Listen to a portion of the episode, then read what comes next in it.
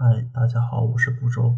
录这期播客的原因是我看见博物志的网银在他的播客上讲了一期关于徐州八海的事件。我发现整个中文圈的播客几乎没有人去聊这件事情，所以我想谈一谈自己的感受和见闻。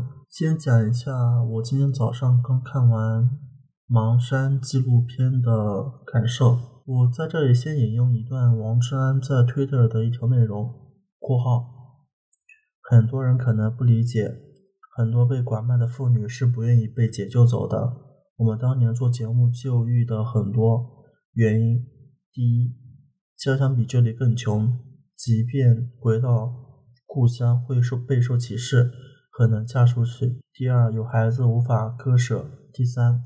丈夫也还行，凑合过日子是个可以接受的对象。遇到这种情况怎么办？尊重他的意见似乎是纵容贩卖，但强行解救可能会造成更大的社会灾难。两家不接受，不愿意接受，夫家或买家这边强行抵触，甚至全身出来抵抗。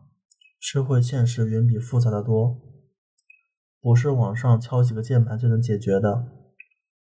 如果尊重妇女的个人意志，让他们继续留在被拐卖的家庭，你们觉得单纯处罚现在丈夫做得到吗？比如她丈夫抓起来判三年，这个女人都不干呀。她会说：“你们为了保护我的利益，我判我丈夫刑罚，不对呀！求你们放过我们，让我好好的过日子。”（括号引用完毕）这个想法或者说这个说法，其实在盲山纪录片里面也有讲到。嗯，有被拐卖的妇女不愿意被解救走，一方面是因为有了孩子，一方面是因为出去之后不知道做什么。王志安这条内容，我觉得是一种现实和理想状态的对抗。我也不知道对与不对，但中。就是因为王志安这样的观点，过去几十年里，就是有这么多人贩卖妇女而没有得到重罪。现在的问题是，我们知道这里很烂，是烂到底，还是等它慢慢愈合？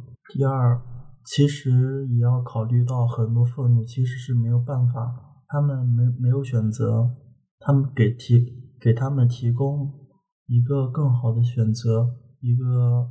社会的保障，他们会不会离开？我觉得这是政府需要去做的事情，而不是包庇犯罪。我觉得王志安敲几个键盘是简单的，去发声、去坚持的为女性做点什么是难的。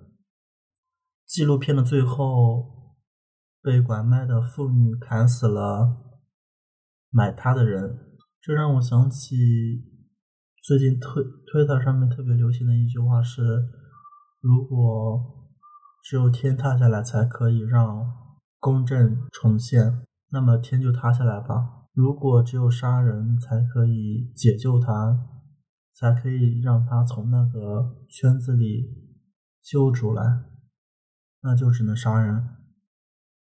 第二，我想引用一段纪念刘和珍君里面的一句。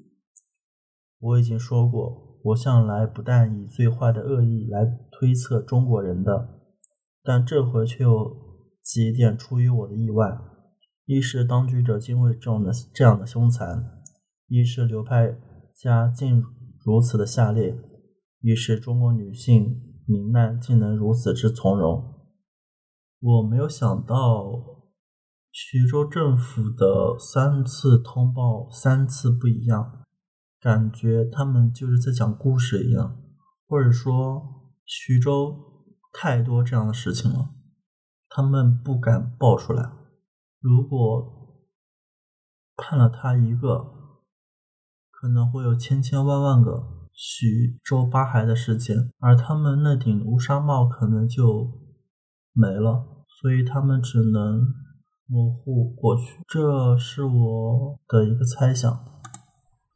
上一次全民如此激愤，还是两年前的武汉李文亮去世的那个晚上。